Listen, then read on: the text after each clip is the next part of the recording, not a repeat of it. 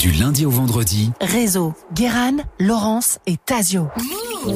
En juin 2023, Brian Johnson a posté une vidéo sur sa chaîne YouTube dans laquelle il se fait transfuser le sang de son fils de 17 ans pour voir si cela lui permettra de ralentir son vieillissement. Brian Johnson a 45 ans, il est multimillionnaire et il met toute sa fortune dans un seul but, devenir le premier humain immortel.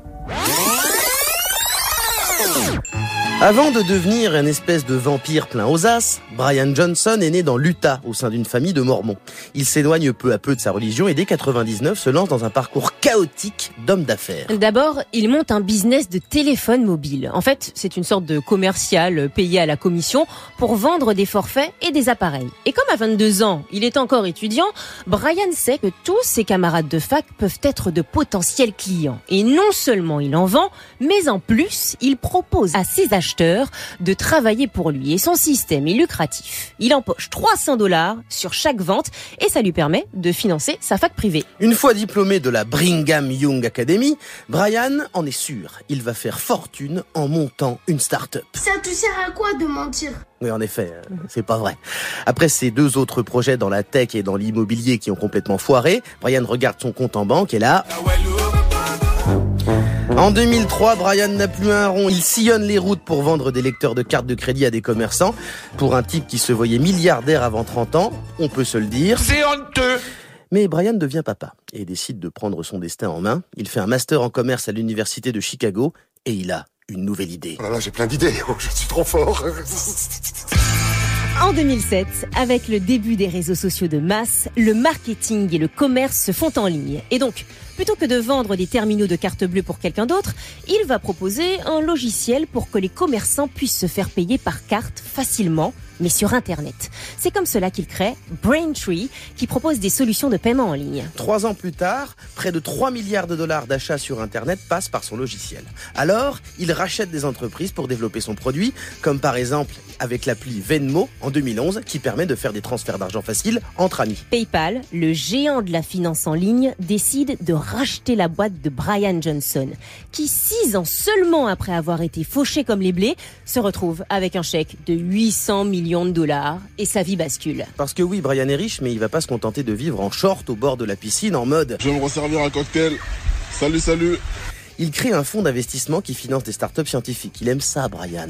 Les intelligences artificielles, la recherche sur le corps humain et les neurosciences. Il aime tellement ça que fin 2021, il décide de donner son corps à la science. Car il veut prouver que grâce aux data, il peut trouver le mode de vie qui fera en sorte qu'un être humain cesse de vieillir et même ne jamais mourir. Ok Thank you. Sur un site internet nommé Blueprint. Et dans des vidéos YouTube régulières, Brian partage son quotidien pour devenir immortel. Et il ne lésine pas sur les moyens. Il est suivi par des dizaines de médecins, de scientifiques, analystes, coachs sportifs pour définir le protocole du mode de vie optimal. Et il partage tout son emploi du temps. Chaque jour, Brian se lève à 5h30 du matin, effectue sa routine de soins du visage, 10 crèmes à se badigeonner dans le même ordre avec des dosages spécifiques. Ensuite, Brian se pèse et médite sous une lumière à ultraviolet. Et ce n'est que le début des 150 tâches qu'il doit effectuer dans le même ordre et qui sont étudiées en temps réel par ses équipes. Parfois, Brian stimule la repousse de ses cheveux avec un chapeau à lumière infrarouge et masse le bas de ses abdos avec de l'électricité pour avoir une érection nocturne de qualité. Une fois le zizi fortifié, Brian fait une heure de sport et s'expose à des lampes qui reproduisent le soleil sans aller dehors car le vrai soleil est mauvais pour la peau. Euh, puis, entre 10h et 15h, il mange exactement 2250 calories en 4 repas totalement vegan et certifiés biologiques. Le reste du temps, il s'enfile plus de 100 pilules de médicaments et de compléments alimentaires. Ce mode de vie complètement absurde est suivi à l'identique par son fils de 17 ans, car ils ont besoin d'avoir les mêmes données. Pour la partie la plus insensée de cette histoire, les transfusions de sang. Oui, Brian a décidé de s'injecter du sang de son fils pour vieillir moins vite. Et là, logiquement, on se dit... Qu'est-ce que tu fais, gros? Qu'est-ce que tu fais, frérot? Eh ben, c'est un peu de mystère de cette affaire. Pourquoi faire tout ça? Parce que ce qui frappe, c'est qu'en le regardant, Brian, on voit un type de 45 ans, musclé, ni plus ni moins. Sa teinture est risible, il est épilé du cou aux pieds, il est blanc comme un cachet des Ferralgan, il dépense des dizaines de millions par an pour ne pas mourir, mais il vit une vie tellement ennuyeuse qu'elle donne envie de se foutre en l'air rien qu'en la regardant. Et les motivations de Brian sont aussi très floues. Scientifiquement, aucun résultat convaincant n'est partagé par son équipe de scientifiques. Il a d'ailleurs euh, très vite arrêté ses histoires de transfusion de sang, admettant lui-même que ça ne servait à rien. En fait, la seule chose qui semble claire, c'est qu'à partir d'un certain niveau de richesse, les hommes ont tous les mêmes tentations stupides. Ils se voient réellement comme des super-héros.